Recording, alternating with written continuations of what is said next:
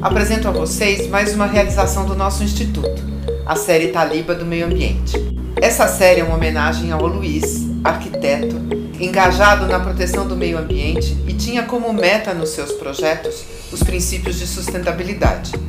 A série Taliba é composta de sete episódios. Trata dos principais elementos da natureza: a água, terra, fogo e ar.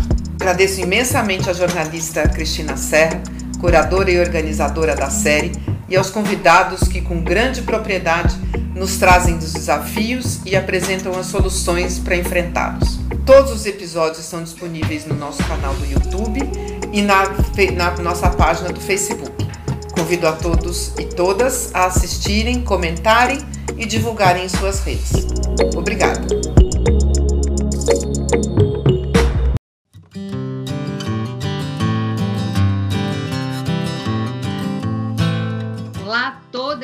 Todos. Estamos aqui para mais um debate da nossa série, do nosso ciclo de debates sobre meio ambiente, o ciclo Taliba, promovido pelo Instituto Camila e Luiz Taliberti.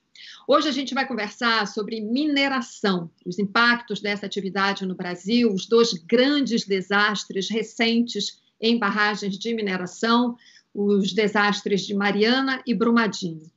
Quem vai debater sobre esse assunto com a gente são os nossos convidados hoje. Aqui com a gente está o doutor Carlos Eduardo Ferreira Pinto, promotor do Ministério Público do Estado de Minas Gerais, que foi um dos principais investigadores do desastre de Mariana. Dr. Carlos Eduardo é especializado em meio ambiente, trabalhou durante 12 anos na promotoria de meio ambiente do Ministério Público de Minas Gerais, que tem essa promotoria especializada. Depois ele explica para a gente melhor como é que funciona. Também aqui com a gente o doutor Danilo Chamas, que é advogado, defensor de direitos humanos e da natureza. É um militante da ONG Justiça nos Trilhos. Ele teve forte atuação na região de Carajás, no Pará, onde a Vale tem uma grande operação, e agora atua em Brumadinho. Aos dois convidados, já desde já, o meu muito obrigada pela presença de vocês aqui, pela participação no nosso ciclo de debates. Eu vou começar com o Dr. Carlos Eduardo, ou Carlos Eduardo, porque a gente se conhece há muito tempo, né? Então, nada de muita formalidade. Eu queria que ele falasse um pouco para a gente da atuação dele no caso de Mariana e como ele vê o caso hoje, os desdobramentos desse caso. Nós estamos às vésperas de completar cinco anos desse grande desastre socioambiental em barragens de mineração no Brasil. É, obrigado, Cristina. É um prazer debater com você aqui e com o Danilo. É, agradecer ao Instituto pelo convite e, e dizer que, é, na ocasião de Mariana, eu ocupava o cargo de coordenador da área do meio ambiente do Ministério Público do Estado de Minas Gerais.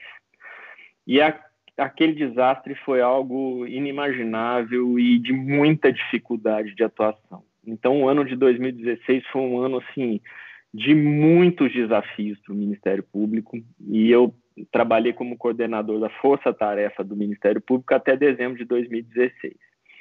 É, aquele desastre ele, ele trouxe é, vários ensinamentos para a gente, né? E, e como instituição, é, eu me recordo de um grande esforço em tentar, de alguma maneira, trazer resultados para a sociedade, né? E, lamentavelmente, o desenrolar de Mariana, ela remete muito ao que aconteceu em Brumadinho. Na minha percepção, a, as ações, as repercussões, as punições, todo o desenrolado que houve na tragédia de Mariana, ela, o, a forma como o Estado reagiu de maneira leniente, e simplista, de maneira conivente com a Samaco, com a Vale, com a BHP, ela foi, é, de alguma forma, é, é, também conexa ao que houve em Brumadinho. Naquele momento, nós perdemos uma grande oportunidade de construção de um novo sistema de mineração. Né? E, lamentavelmente, naquela ocasião, a Cristina se recorda bem, a gente era taxado de alarmista, de, de, de catastrófico, mas a gente falava muito que estávamos prestes a ocorrer outra tragédia. E, e isso é, era tido como algo inimaginável, isso foi uma fatalidade, que teria sido uma fatalidade, e lamentavelmente nós tivemos é, o ocorrido em Brumadinho. Então, assim, são muito conexos os desastres, né? Lamentavelmente, numa síntese apertada aqui no início dessa discussão, é, eu sinto que nós perdemos naquele momento um grande, é, uma grande oportunidade de construção de um sistema efetivo é, que pudesse garantir segurança à sociedade. Não houve isso, não houve esse avanço e, por consequência, não foi possível se evitar é, Brumadinho. Né? Como se Mariana já, já era possível ser evitado, já era algo que, se o sistema funcionasse, se os órgãos trabalhassem, é, nós fatalmente não teríamos Mariana, Brumadinho era obrigação. Não se poderia imaginar que acontecesse algo ainda numa magnitude humana maior do que Mariana. Né? Então, com esse contexto inicial, eu, a minha sensação, é, em geral, é essa. Uhum. Entendi. É, Danilo, o, o, Carlos Eduardo estava falando justamente das conexões entre esses dois desastres, e aí eu queria puxar um pouco até para a sua experiência lá no sul do Pará, na região de Carajás, para a gente entender melhor é, eu queria fazer as conexões, se é que isso é possível, fazer as conexões entre, digamos assim, o modus operandi né, das empresas mineradoras. Quer dizer, no caso de Mariana e Brumadinho, no caso de Mariana, a Vale era, é acionista da Samarco, no caso de Brumadinho, a barragem era dela própria, e você atuou lá na região de Carajás, onde a Vale tem essa operação pesada lá. É, eu queria que você falasse um pouco disso e também de, das conexões entre esses dois cenários. Bom, em primeiro lugar, olá a todos e a todas, né? Para mim também é um prazer enorme estar aqui é, junto com vocês. Agradeço muito ao convite feito pelo Instituto. É, honrar a memória é, dessas vítimas é algo que nós temos que fazer sempre, né? E aqui através de Camila e Luiz Taliberti, a gente também traz é, a memória de todas as vítimas desse modelo que é bastante é, depredatório. É, sim, de fato, Cristina, é, o que eu observo, né, é como alguém que vem atuando é, ao lado de vítimas né, de violações de direitos humanos, é, da mineração há mais tempo, é que existe um, realmente um padrão de comportamento, né, não só por parte da, da Vale em si, mas setor mineral como um todo. Né? O modelo mineral que é aplicado no país ele é um modelo que é, por si, é, violador de direitos humanos né? e, e contrário a, a, aos interesses ambientais também, né? é, que interessam a todos os brasileiros, mas também a todo o planeta. Então, a gente tem aí uma situação em que a cada crise, e a gente está vendo isso agora de novo, né? A, a, mineração, as indústrias extrativas são chamadas para salvar a economia do país, quando na verdade a gente tem um modelo que, que ele já, já, já se esgotou, né? Eu acho que esses dois grandes eventos, né, que nós tivemos, essas duas grandes tragédias, crimes é, acontecidas com as barragens, elas exemplificam violações que são cotidianas, né, é, que acontecem todos os dias, em todos os lugares onde a, a mineração em larga escala é, ocorre no país. Né. O projeto Carajás, ele é pouco conhecido, eu mesmo, eu, eu sou paulista, né, eu me graduei em São Paulo, em Direito, sempre na perspectiva de trabalhar pelos direitos humanos, e recebi um convite da, da Justiça nos Trilhos para ir a essa região do país, que é, é para mim até então era algo pouco conhecido. Né? É, o que acontece ali é um projeto que já leva quase 40 anos, um projeto da ditadura, né? que a, a ditadura, naquela onda de integração, é, entre aspas, né? da Amazônia ao resto do país, abriu o projeto Carajás, é, com a promessa de levar desenvolvimento para a região, e aí com todas né, as, as, ressalvas que a gente faz a esse conceito. É, e hoje a gente tem condições de avaliar né, se essa promessa de desenvolvimento foi cumprida ou não. Né? nós mesmos, pela Justiça nos Trilhos, é, promovemos, quando o projeto completou 30 anos, é, alguns anos atrás, o seminário, o grande seminário Carajás 30 anos, que avaliou, né, trouxe os testemunhos de muita gente, é, fazendo um balanço né, dessa promessa. Eu acho que é muito importante o país é, olhar para isso, porque é, nós já vínhamos, de alguma forma, é, com as denúncias que, que vínhamos fazendo, é, apontando essas questões. E, infelizmente, o que a gente vê é que, apesar dessas duas grandes tragédias, né, é, e isso o doutor Carlos Eduardo já também pontuou, o, aqueles que têm o, o, poder de alterar essa situação insistem no erro. Né? Então, é, eu diria que mesmo após é, a, a, a, tragédia, o fato de Brumadinho, é, nós continuamos ainda, é, apesar de algumas mudanças terem acontecido né, na legislação e até na política é, nacional de segurança de barragens, mas ainda assim algo muito incipiente, do ponto de vista da reparação e da, da justiça também, né? E já estamos aí com quase dois anos de Brumadinho, já também é possível fazer uma avaliação sobre é, aonde o que está sendo feito pode chegar. Né?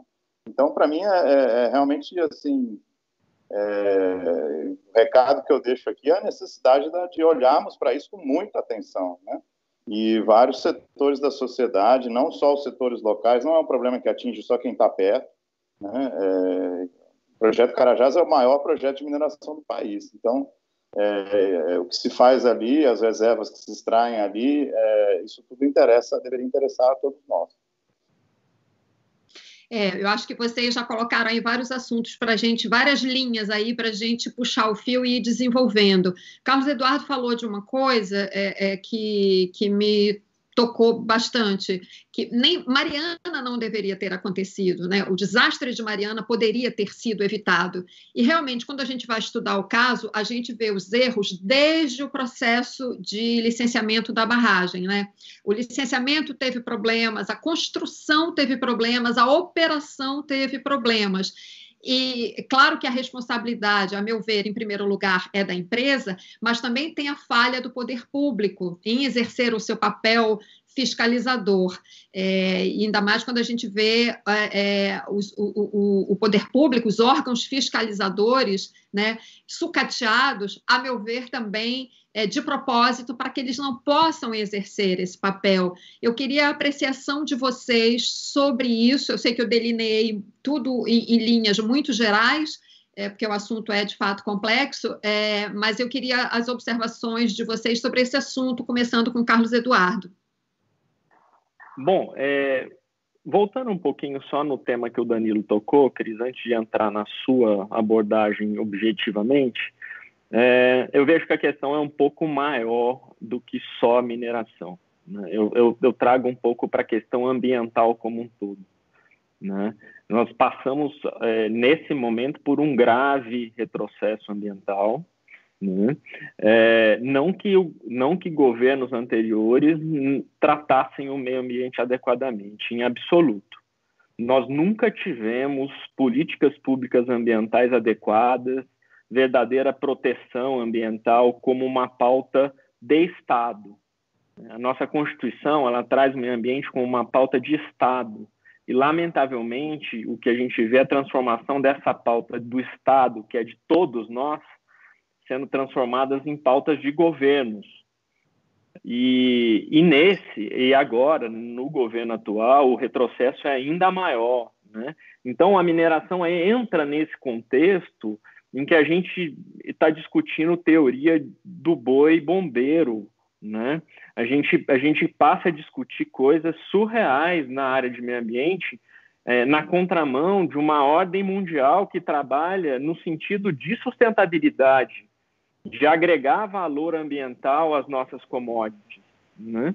Então, o sistema, eu penso que ele é um pouco mais abrangente do que mineração, enquanto a gente não tratar é, meio ambiente como uma política prioritária do Estado brasileiro, nós ainda teremos muita dificuldade em promover avanços em qualquer área, porque está tudo interligado. Né? Você não consegue alterar uma legislação se você não tem uma política de Estado e a sociedade cobrando esse avanço. Né? Parece que a gente sente a sociedade leniente é, e, e, e, absorvendo conceitos e barbaridades ditas por altas autoridades todos os dias, como se isso fosse natural, como se o meio ambiente não representasse a vida para todos nós, né? para as futuras gerações. Qual que é o Brasil que nós vamos deixar para os nossos filhos, para os nossos netos? Qual, qual, qual é o exemplo do ponto de vista de sustentabilidade? Né? E, e, e, nesse ponto, a gente não vai alterar enquanto o Estado brasileiro for dependente do minério de ferro. O minério de ferro hoje ele é uma commodity que, tá, que, que, que compõe o tripé soja, petróleo e minério de ferro. É, é, ele é que sustentou a, a economia brasileira na, na crise da pandemia. Então, o Estado brasileiro é dependente do setor de mineração. Então, qualquer avanço ambiental ou traga alguma restrição a esse tipo de operação, nós vamos ter muita dificuldade em aprovar se a gente não conseguir alterar esse cenário um pouco anterior. Tá? Então, fiz essa abordagem só para entrar, achei importante, porque o Danilo levantou algumas questões muito sensíveis. Né? Do ponto de vista é, que você falou do licenciamento e dos instrumentos de controle, eu sempre pontuei e tive muito é, dentro do caso de Mariana, falando especificamente de Mariana e do rompimento da barragem de Fundão. É, foram é, três eixos principais que se somaram para aquele desastre. O primeiro, é uma operação absolutamente irregular da empresa, né? É, então, um sistema de mineração que dava um cheque em branco para a mineração operar aquele empreendimento da maneira, da forma, como ela quisesse, expandindo na medida que era necessário para garantir os seus investimentos, de uma maneira absolutamente é, sem, é, sem controle. Então, é, equívocos no sistema de operação, da forma como é tratada uma, uma atividade de mineração, e depois dois outros eixos muito sensíveis que, que, que são o poder de polícia ambiental, o sistema de licenciamento e o sistema de fiscalização. Né? Então, esses dois sistemas, no caso de Mariana, foram extremamente é, frágeis, violados e, e comprovaram que eles somados foram causadores do que houve em Mariana, né? E com graves omissões, com, com, com grande é, é, interferência econômica no processo que é público. Né? Então, o sistema de licenciamento, como você muito abordou no seu livro, Cris, ele com detalhes, ele foi todo fracionado, todo com uma colcha de retalhos, é, inteiramente com omissões, com atropelos, né? revelando um sistema, e daí, é, por isso que eu volto um pouco atrás, é que o sistema de mineração naquele momento, ele impunha uma atividade de licenciamento rápida, porque é importante a gente olhar para os desastres como uma pontinha ali é, reveladora de um sistema caótico. Ela, ela não, é uma, não é uma consequência, uma fatalidade, algo que aconteceu por, por uma fatalidade que caiu um raio naquele local. Ela é resultado de um sistema caótico absolutamente voltado para o lucro. Uhum. Absolutamente voltado para, para o lucro. Os, os rejeitos de mineração, eles não são ativos das empresas então, desde a privatização da Vale e nos anos posteriores, em que o minério de ferro se tornou um grande ativo econômico, houve maciço investimento na produção e no desenvolvimento de, de, de, de, formatos que visassem o lucro e o beneficiamento do minério, mas pouco investimento na forma de tratar o seu resíduo, o rejeito que é passivo. Então você tem um sistema caótico que dá um bem da União para empresas privadas obterem os maiores lucros possíveis, e na contramão você tem um, um, um, um, Estado leniente e absorvendo todo o passivo ambiental e humano dessa atividade. Então, é uma equação que não fecha e que, uhum. quando você eh, aborda de uma maneira mais objetiva, você vê a sociedade sempre arcando com esse prejuízo de uma atividade econômica sem controle. É, eu acho que está bem, bem delineado, de fato. Eu queria passar a bola de volta para o Danilo e, e também para a gente aprofundar, além disso que o Carlos Eduardo falou, que desses seus comentários, mas a gente aprofundar essa questão do modelo de desenvolvimento no qual a mineração está é, é, inserida e que usa um discurso que cap acaba capturando né, muito as comunidades locais é, por causa da geração de emprego, renda.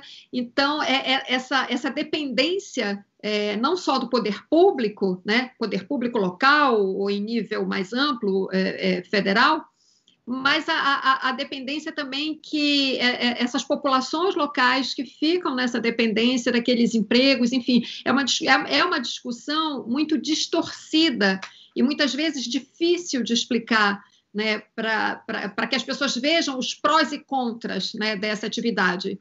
Danilo, acabei falando muita coisa, eu acho que eu abri demais o leque, mas eu acho que com a sua experiência você vai conseguir focar melhor do que eu. Não, eu eu estou de acordo, né? É, realmente existe esse discurso que, a meu ver, é falacioso, né, da minerodependência, é, de que, enfim, a ideia que se passa é não não podemos viver sem mineração, sem mineração a gente não tem renda, não tem recursos, não consegue garantir os serviços públicos básicos, os salários dos servidores, é, empregos para as pessoas. Isso, esse discurso ele é dominante né? É um discurso que realmente interfere bastante na relação das pessoas é, que moram nesses locais é, com, com essas mineradoras e com o poder público, é, que também contamina instituições, né? Outras instituições que deveriam é, trabalhar de uma forma é, mais proativa na defesa dos direitos das pessoas. Enfim, é, eu acho bastante complexo isso e, e muito necessário fazer a desmitificação desse, desse conceito, né? É, a gente está vendo com a experiência de que não é, é, sem, sem a mineração a gente não consegue sobreviver. Eu acho que é, é o contrário, a gente precisa é, diminuir ou controlar ou ainda é, extinguir a, a certos projetos para poder realmente ter condições de, de sobreviver e desenvolver as outras alternativas econômicas também e de, de modos de vida que sim existem.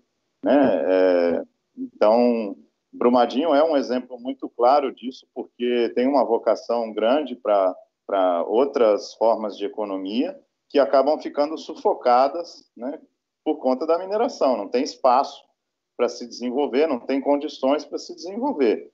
Então, é, existe, a meu ver, uma disputa de visões, não é uma visão única, né? É, isso, é, essa ideia de que estamos presos, somos escravos, né? Dessa, é um mal necessário, eu acho que isso precisa ser, e é o que a gente faz, eu faço todos os dias no meu trabalho, né? Tento fazer, é, porque não é verdade que nós precisamos desse minério para sobreviver, para ter os nossos é, bens de consumo, é, pelo menos não nessa quantidade, né, nesse volume, é, e também não é verdade que a gente depende dessas empresas para poder é, sobreviver. É, o, o, Brasil é um país muito desigual e, geralmente esses projetos se instalam nos lugares é, onde existe maior carência, né, onde os serviços públicos são mais deficitários, e aí se usa dessa fragilidade justamente para se conquistar territórios, corações e mentes, né?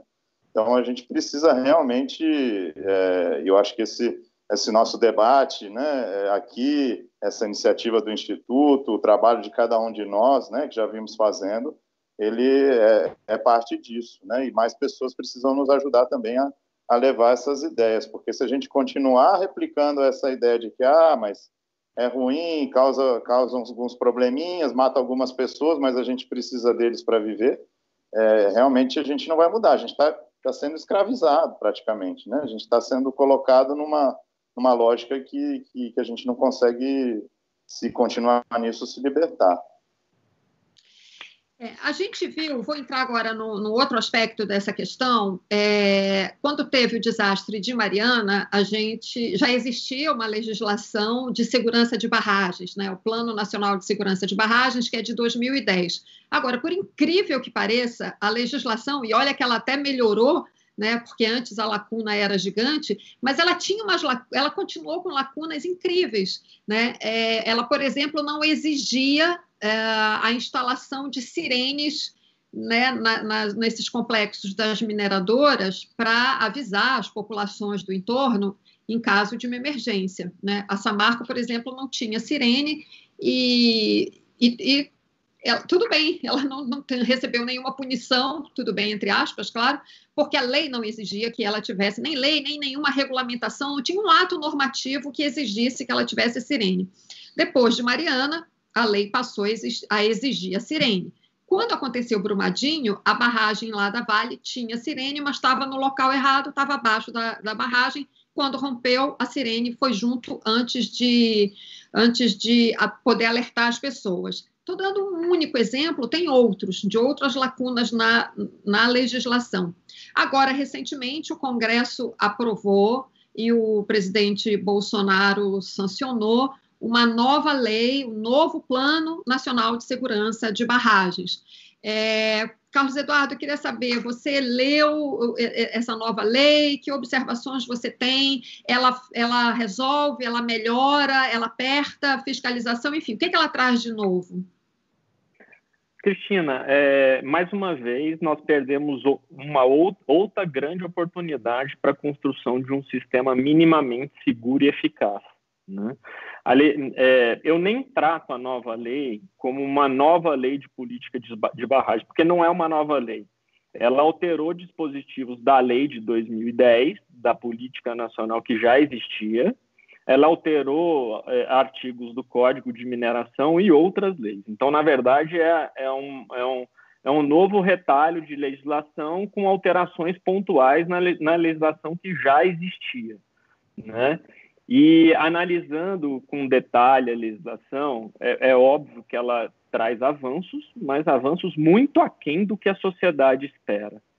É, e principalmente é, perdendo uma grande oportunidade legislativa de trazer algo concreto que pudesse, de alguma maneira, trazer segurança para o processo de implantação de um empreendimento de mineração.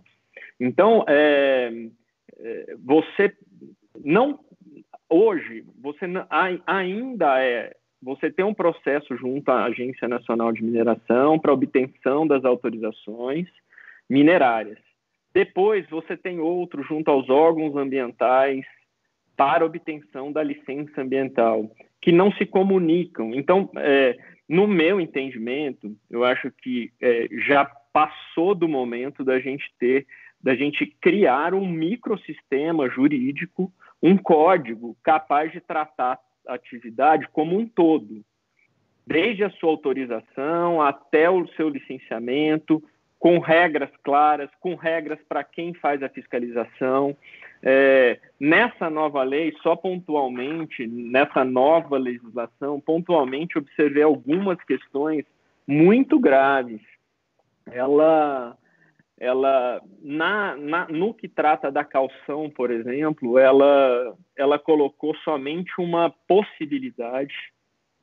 Né? A legislação de Minas, no caso concreto, ela já traz a obrigação de calção para esses empreendimentos, uma calção que, que pudesse garantir eventuais reparações né, é, ela trouxe uma, um, um, caso muito grave de, de omissão no, quando ela acrescentou o artigo 18A na Lei 12.334 de 2010, que é a Lei de Política Nacional de Barragens, né, que é a continuidade de barragens em, em, e que tem comunidade em área de, de, de em zona de autossalvamento. Né? Eu achei assim, com várias pegadinhas na legislação, capazes de é, trazer um efeito simbólico para ela. Sai, sai uma narrativa assim: olha, o Congresso trabalhou, nós fizemos uma no, nova legislação, ela está aí, traz mais segurança, traz multa de um bilhão, mas na prática, efetivamente, ela não traz resultado concreto para a sociedade. na comunidade, quando a comunidade está em área de, de, em zona de autossalvamento, por exemplo, ele traz a possibilidade de descaracterização do empreendimento. Mas ele traz como alternativa o reassentamento dessa sociedade ou, ou da, da, da, dessa população, ou obras de reforço. O que, na prática, quando a gente envolvido acompanha é, é só uma discussão comédica, porque o, cosmética, porque o poder econômico impõe que a barragem vai ser ali e que a, e que a população deve é, ser, de alguma maneira, é, retirada daquele seu local. Né? Então, é, são alguns pontos específicos somente que a legislação ela poderia ter ido muito mais além, poderia efetivamente trazer um retorno para a sociedade que fosse minimamente razoável depois de duas tragédias com magnitudes tão catastróficas. Mas é, existe um ponto em comum nisso, que é a forma como a gente lida com os dois desastres. Tenho a sensação de que a, a sociedade, e muito induzida pelos ocupantes de cargos públicos, passam uma sensação de que foi uma fatalidade, e de que a vida deve seguir o seu fluxo e de que logo a gente tem que voltar à normalidade possível porque a gente precisa reparar os danos, porque a gente precisa voltar a produzir, porque a gente precisa.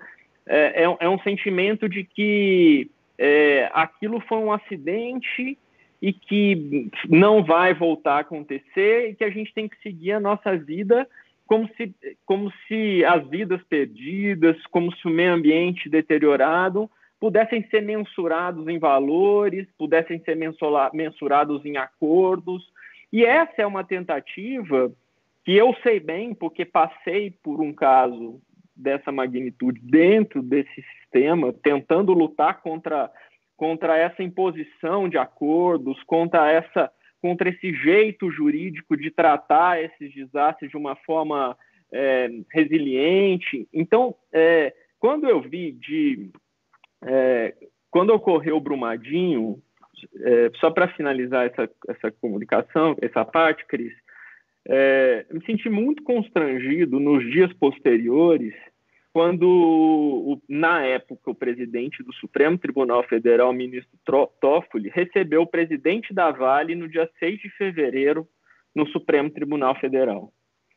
Né? E se não bastasse, na época, a Procuradora-Geral da República, Raquel Doge, recebeu também o presidente da Vale dia 31 de janeiro, antes até, alguns dias, assim, de, logo depois do né? É, isso pode parecer algo é, trivial, mas ele revela assim a forma como as altas autoridades é, tratam o que houve como uma fatalidade, como se você pudesse conversar com um criminoso. É como se, o, se, se é, o, você chamasse o Fernandinho Beramar para conversar na tua casa, na, no seu governo, logo após ele praticar um ato, uma chacina em algum local. Enfim, é, é, é é, é, isso é revelador da forma como a gente faz o tratamento jurídico desses desastres. Então, é, isso acaba repercutindo no, de uma forma tão cruel em todo o sistema que se você se levanta e de alguma maneira quer mostrar que, que é possível fazer diferente, você simplesmente é, é engolido por um sistema que impõe medidas cosméticas e que é, violam regras básicas de, de qualquer civilização minimamente desenvolvida é aquela famosa história, né? Mudar para deixar tudo como está, né? Isso que eu pensei quando você estava falando. É, é, eu acho é, é, super importante isso que você mencionou, porque assim, é muito ilustrativo né, de como o poder funciona no Brasil. Né? O, então, o presidente do STF, a, a maior autoridade do Ministério Público, deveria receber um representante dos atingidos e não o presidente da empresa que provocou é, tanta dor e morte. Mas, enfim, é, é, é como as coisas funcionam. Não, e, e outra coisa, Cris, só para complementar essa tua fala, sem, sem alongar muito. Não é só receber.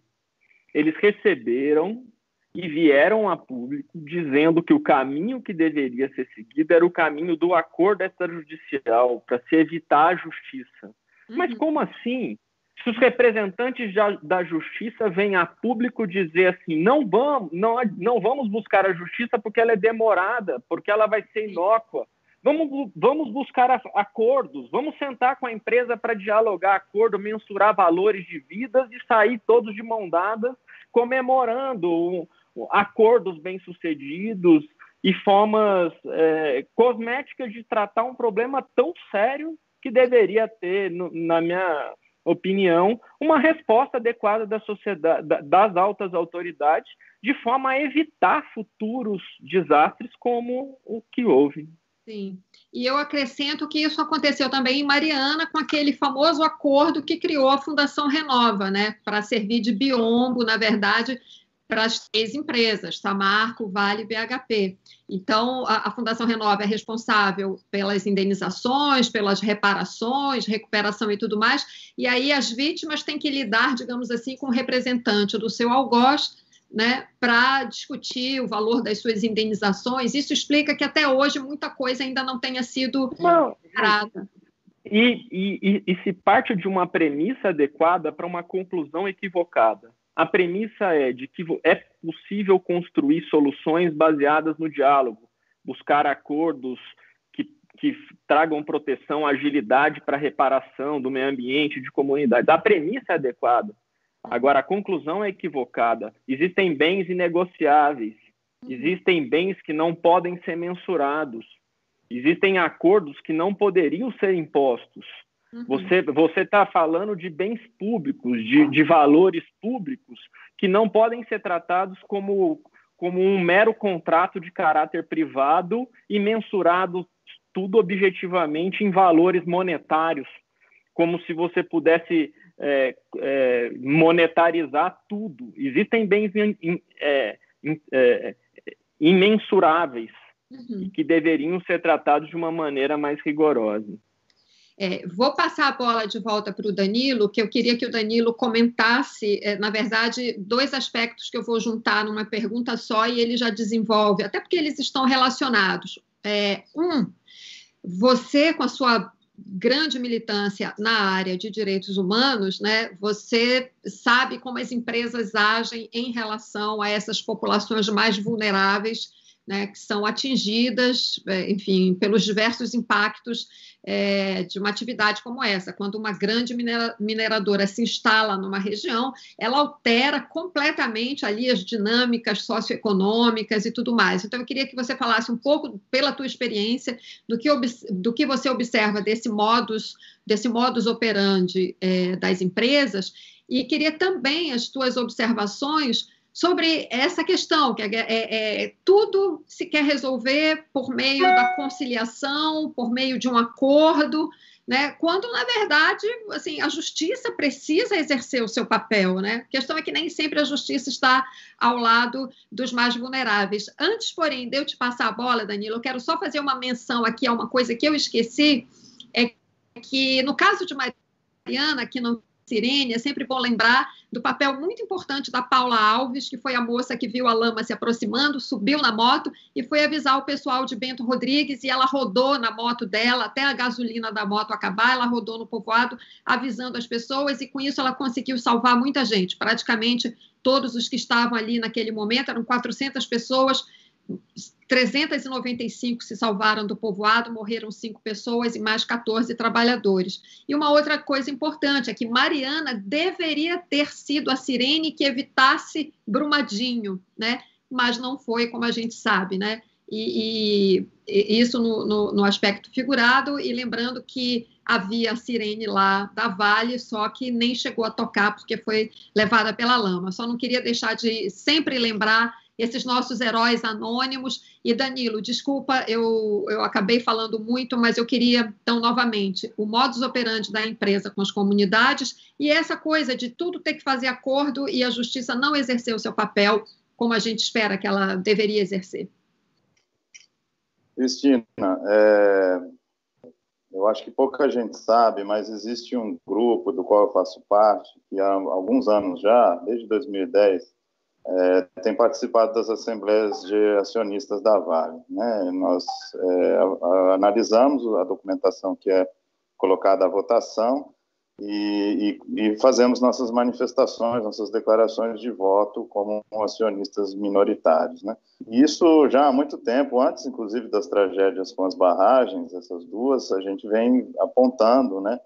E é, é, a política da empresa de reduzir investimentos em uh, segurança é, e aumentar o volume de extração é, não era correta e poderia levar a, a fatos graves, né? Já produzindo violações todos os dias, porque volto a dizer, né? As violações elas acontecem todos os dias. Esses dois grandes tragédias são o ápice, né? É, mas essas sirenes elas vêm tocando há muito tempo e aí eu conecto com a com a Paula porque existem muitas pessoas Brasil afora fazendo essas essas denúncias, esses alertas e, e, essas pessoas precisam ser valorizadas. Os defensores e defensoras de direitos humanos e do ambiente, os promotores de justiça é, bastante diligentes, ativos, defensores públicos e tantos outros jornalistas é, estão cada vez mais é, sendo. Eu, eu, senti esse sentimento também trazido pelo Dr. Carlos Eduardo, estão sendo é, estigmatizados, silenciados. É isso que está acontecendo. Então, essa sirene ela está sendo cada vez mais é, apagada. É, ponto número um para é, conectar com o que você falou. As relações entre empresas e comunidades, geralmente nessas situações de, de, mineração, onde há uma disparidade muito grande de poder, né, é, elas são realmente marcadas por, por, por que eu chamaria de, de violência, coação, né, na medida em que é, as pessoas acabam tendo pouca chance de, de, de primeiro entender, né, se antecipar. É, por isso se fala muito em, em consulta é, é livre, prévia é, e informada, né, é, de compreender o que está se passando, qual é o plano né, da empresa e, consequentemente, do Estado, que sempre avala, quase sempre, para aquela região, né, para o destino daquela própria comunidade. Isso normalmente não chega claro né? E as pessoas têm pouca chance até de, de é, enquanto a empresa tem, um, por exemplo, um setor jurídico forte, né? As, empresas, as pessoas geralmente têm pouca chance de se consultar, né? De buscar é, uma opinião, às vezes não dá tempo, tem que assinar a coisa de um dia para o outro, né? Isso faz parte também. Então, assim, é uma relação muito desigual, muito violenta, né? Que, como eu disse, baseada muitas vezes na coação. É, e é uma, uma, uma, relação que, embora é, é, às vezes alguém fala, ah, eu não, não, não, não sou. Uh, não é uma relação que não haja presença, ao contrário, há uma presença muito grande. A, as empresas hoje têm um setor de, de, relações com comunidades, são pessoas que são é, treinadas para é, fazer esse trabalho de, de, de pressão, de, dissuasão cotidianamente, né? São pessoas é, e divisão, né, dos daqueles grupos que procuram resolver os problemas de forma coletiva. É, é muito grave. E isso conectado com o trabalho de inteligência também, né? E no caso da Vale, isso já está também bastante claro, foi bastante divulgado, né? Esse setor de inteligência para levantar informações. Então, quando a, a, os grupos é, tentam resistir de uma forma coletiva, é, existem essas tentativas para desmobilizar, para dividir. Quando elas não funcionam, aí vem é, algo um pouco mais forte, né? A, é, processos judiciais é, e, e, outras formas de, de atacar e, e, deixar essas pessoas mais é, na, na, retaguarda. Né? Isso, infelizmente, continua acontecendo, né? É, e aí, assim, eu acho bom a gente olhar para o que está apontando. Carajás está em franca expansão. Né? É, o governo federal vai, nos próximos dias, assinar a renovação antecipada do contrato de concessão é, da Ferrovia Carajás e da Ferrovia Vitória Minas também. Né? É um contrato que foi assinado em 97, tinha 30 anos de duração, mas está sendo antecipado para agora, né? terminaria em 2027. E assim, no meu modo de ver, o contrato ele nem está sendo realmente cumprido, ele nem talvez caberia, interessaria ao Estado brasileiro, ao povo brasileiro, a renovação. É, então, assim, porque olhando as cláusulas, a gente pode problematizar ali se realmente a empresa privada que recebeu esse, essa, esse bem público é, para um uso quase que exclusivamente privado, transportar minério, está tá cumprindo a, as cláusulas. Mas, enfim, isso tudo para dizer, Carajá está expandindo. A Samarco está com previsão de voltar a operar nesses meses aí também. Né? É, e é, isso com a barragem Germano ali ao lado. É, e Brumadinho também a gente sabe dos interesses é, da Vale em é, voltar, né, revalidar aquela licença que ela obteve em 2018.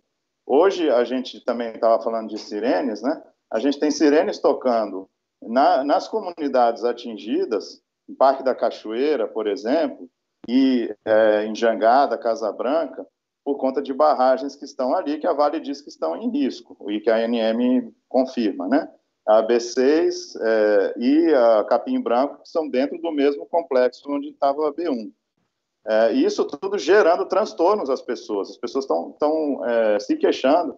E, bom, se por um lado existe a preocupação é, de testar essas sirenes, são testes que estão sendo feitos a cada mês, uma vez por mês, por outro lado, existem os traumas sendo revividos. Né? É, então, esse direito humano a essa saúde mental, psíquica, é, não está sendo visto por ninguém. Né? É, então, assim, são muitas coisas que estão hoje em dia acontecendo, né, que a gente precisa falar sobre isso, cada vez menos, cada vez mais a gente tem menos espaço para falar, e por isso eu agradeço mais uma vez a vocês e ao Instituto, é, porque é, o que se aponta é, é terrível. A expansão, a expansão, a retomada e a expansão das atividades nesses locais é mais um sinal de que nós fracassamos, de que a impunidade, o crime compensa, né? É, você causa uma tragédia desse tamanho nesses lugares e passa um tempo e você volta a fazer a mesma coisa ali ou expandir ainda a operação. Né? É, no caso de é, Brumadinho, da, é, eu conheço um pouco melhor, inclusive é onde eu moro atualmente, é, existe um risco grave à segurança hídrica é, da, da região, né, que já foi afetada pelo rompimento da barragem, mas com a expansão da, da, da mina da Jangada, que a Vale pretende retomar, isso vai trazer consequências gravíssimas para toda a região de um, de, um, é, de uma fonte de água é, limpa, de boa qualidade, que ainda é, resta, né, não foi destruída, mas que com a expansão essa, essas fontes de água vão, vão, vão ser destruídas. Isso é trágico, a gente não pode caminhar para esse, esse, por esse caminho. Né? É, isso não, não vai levar é, a melhoria de condições de vida das pessoas e, por outro lado, vai, vai beneficiar apenas o mesmo grupo de sempre. Né? Danilo, você falou, só para complementar o que você falou, você falou dos mecanismos de pressão né, das empresas é, contra quem, enfim, luta contra o que vê de errado é, no que elas fazem e tudo mais, né? É, eu, eu, até iria um pouco mais, quer dizer, tem pessoas ameaçadas, né? Que, que receberam ameaças é, por seu trabalho de defesa das populações. Me parece que você, inclusive, passou por situação parecida. O que, que você pode nos falar sobre isso?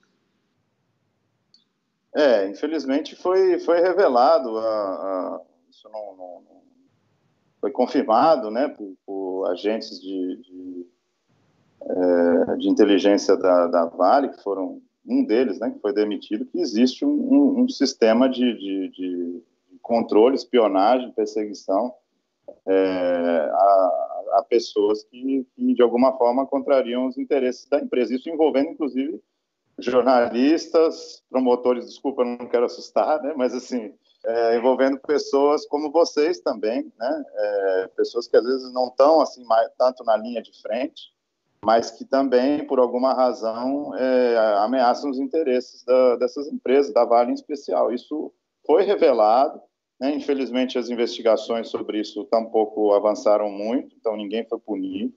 Mas esse testemunho existe, está registrado, foi entregue às autoridades, houve audiência pública no Senado debatendo isso, houve inquéritos é, que trataram também desse tema. É, e essas coisas são, são, não podem acontecer numa democracia. Né? É, ninguém pode ser perseguido por, por, por expressar uma opinião diferente ou por fazer um trabalho eu, como advogado, eu tenho o dever de manter o sigilo em relação ao que os meus clientes me, me entregam, né? Eu não posso estar sendo espionado e, e, e, vendo essas informações, esses documentos serem serem vazados.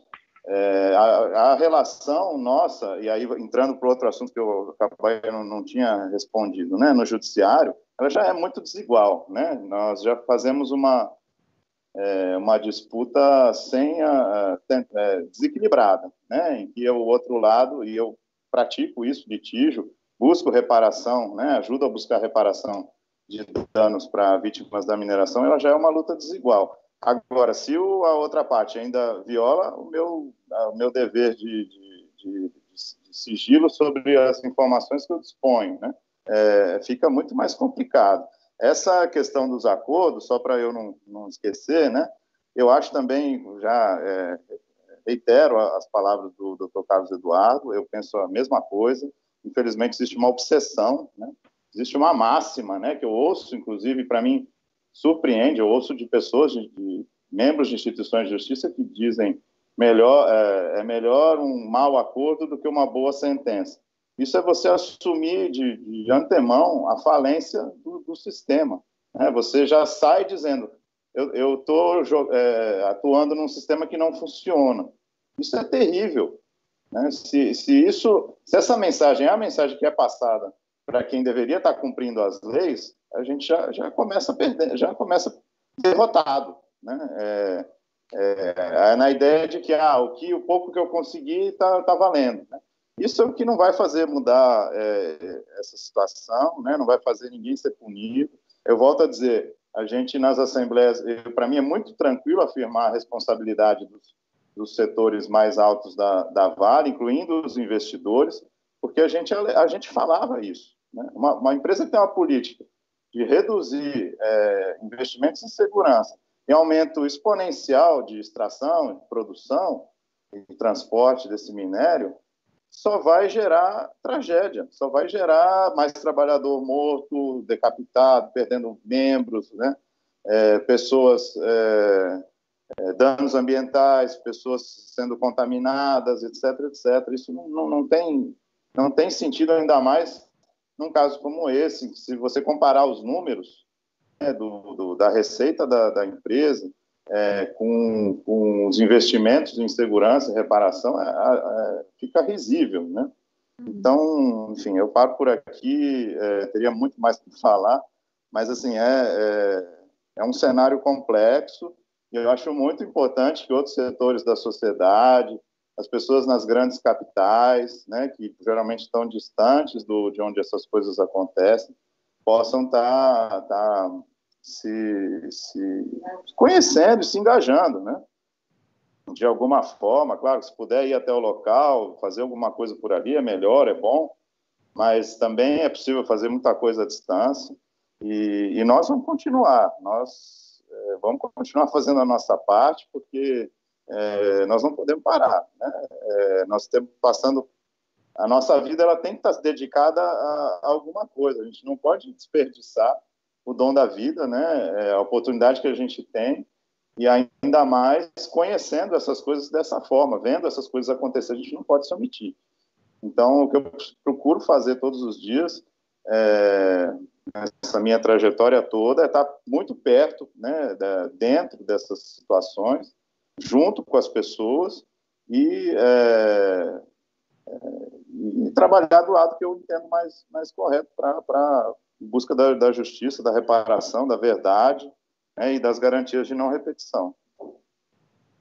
É isso aí, cada um fazendo a sua parte. Olha, a gente já está chegando ao final mesmo, porque o tempo passa muito rápido e o assunto tem muita coisa para a gente abordar. Então, nessa última pergunta que eu vou dirigir a cada um, é, eu queria, bom, vou fazer uma pergunta e queria também aproveitar e pedir para vocês fazerem suas considerações finais, caso vocês tenham algum assunto que ainda queiram abordar e que eu tenha esquecido de mencionar.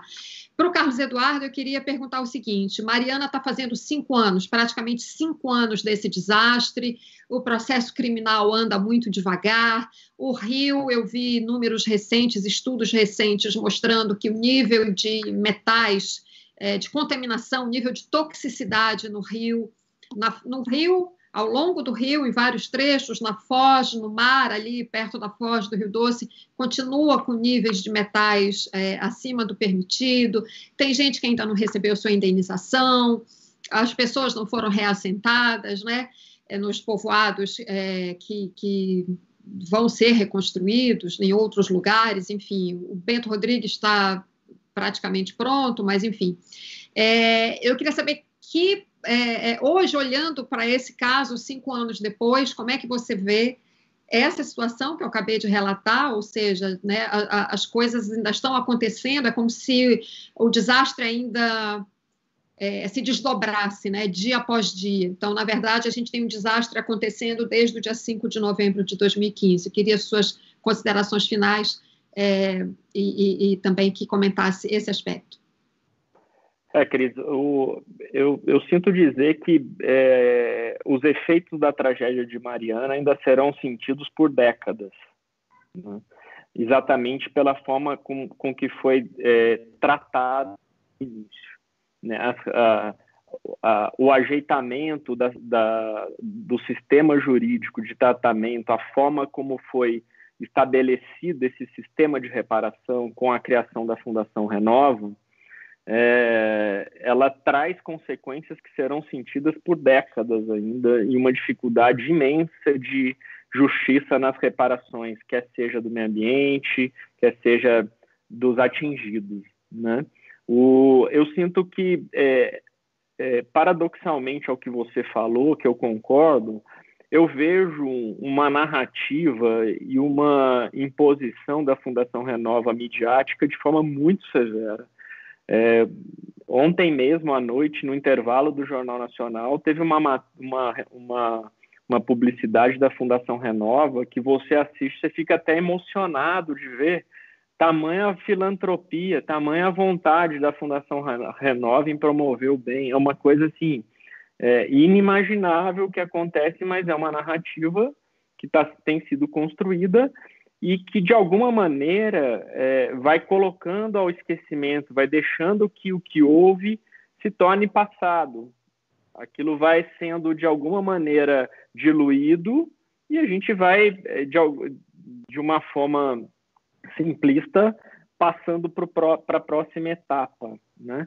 Então, é, eu, eu, achei bem estranho, porque a Fundação Renova ela foi criada como uma jabuticaba jurídica, algo incrível de ser chancelado, e não funcionou, porque senão teriam se repetido em, em Brumadinho. Né? Por que, que se não criou? Então você tem duas tragédias com tratamentos diferentes. Então tem alguma coisa equivocada. E se estava errado, então por que que continua? Por que que você de alguma maneira continua?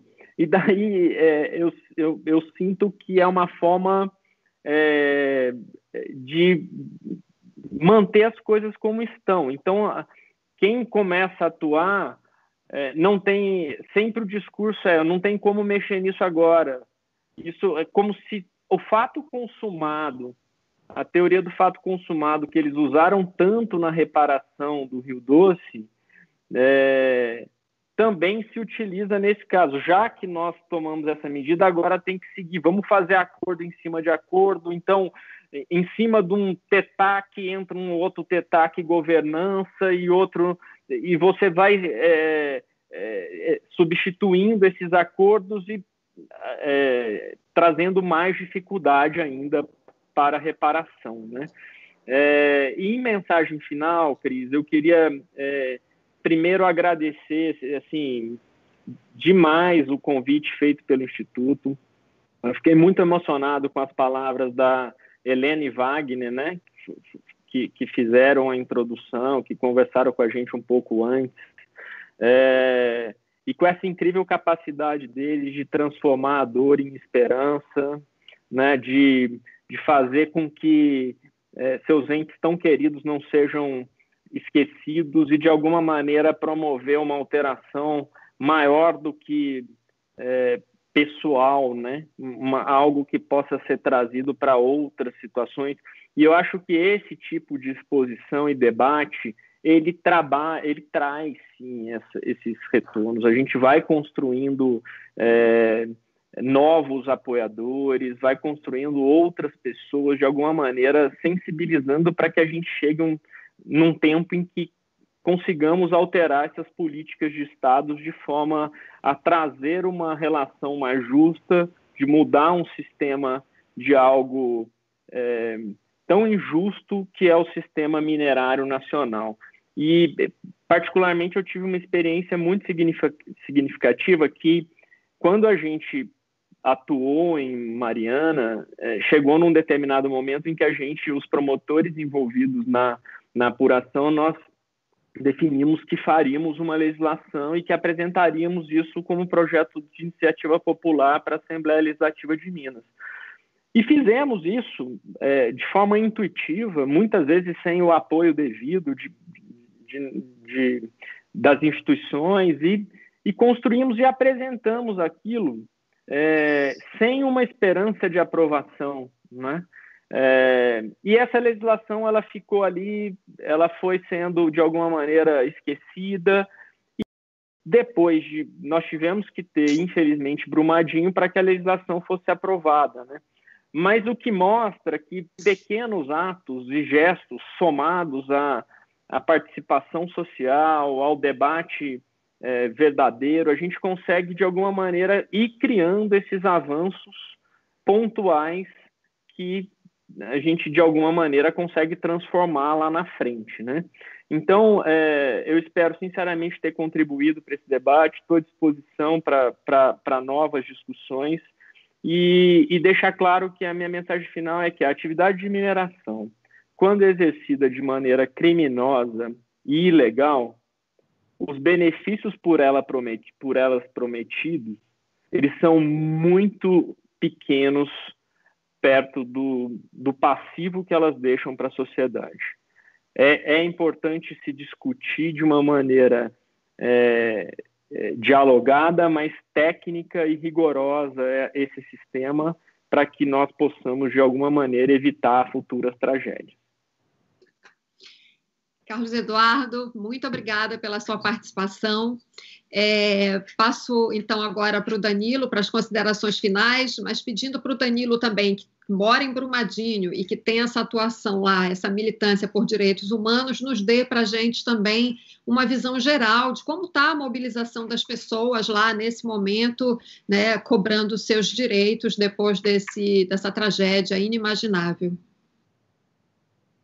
É, bom, eu antes então do, das considerações finais, eu faço alguns comentários, né? É, em, Brumadinho existe a Associação do, dos Familiares de Vítimas, que faz um trabalho impressionante, né? É, que a cada 25, né? Cada dia 25, todo mês, sem falta, é, organiza um ato em memória às vítimas e segue com um trabalho incessante de exigir uh, que as buscas não parem até todos uh, sejam encontrados. Né? A gente ainda tem 11 vítimas não encontradas, 11 famílias uh, muito angustiadas com isso.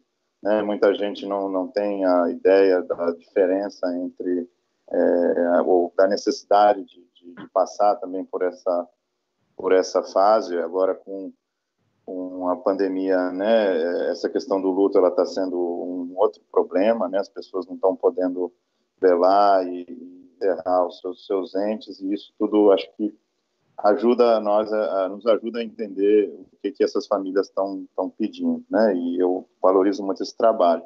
É, tem associações comunitárias que seguem em pé, seguem lutando, tentando é, participar é, do processo de reparação, né, tentando buscar informações sobre a, a ação penal que está em andamento. É, eu acho que é muito importante valorizar o trabalho desses líderes comunitários, o empenho. É, a gente tem a, a Arquidiocese de Belo Horizonte, a região episcopal Nossa Senhora do, do Rosário, que é, ajuda a impulsionar o coletivo de atingidos né? É um grupo também bastante representativo de pessoas, é, de agricultores, de comunidades quilombolas é, e outros tipos de, de é, comunidades que, que, atuam também, né? Que são atingidas, estão atuando é, em busca de, de, reparação, verdade, justiça. Eu vejo muita dificuldade, né? Não, não dá para fazer um balanço muito aprofundado agora, não tem nem tempo mas muita dificuldade no sentido da, da, da reparação, da, da participação. Os, as, as, pessoas atingidas não têm espaço nas audiências, enfim, são, são várias dificuldades que eu acho que, que infelizmente já não, não há como mudar, mas que existe sim um grupo disposto a, a a seguir lutando por isso. Em pouco tempo também vai ser o marco de dois anos, né? Já se organiza a segunda Romaria pela Ecologia Integral, é, claro, num formato diferente por conta das limitações é, sanitárias.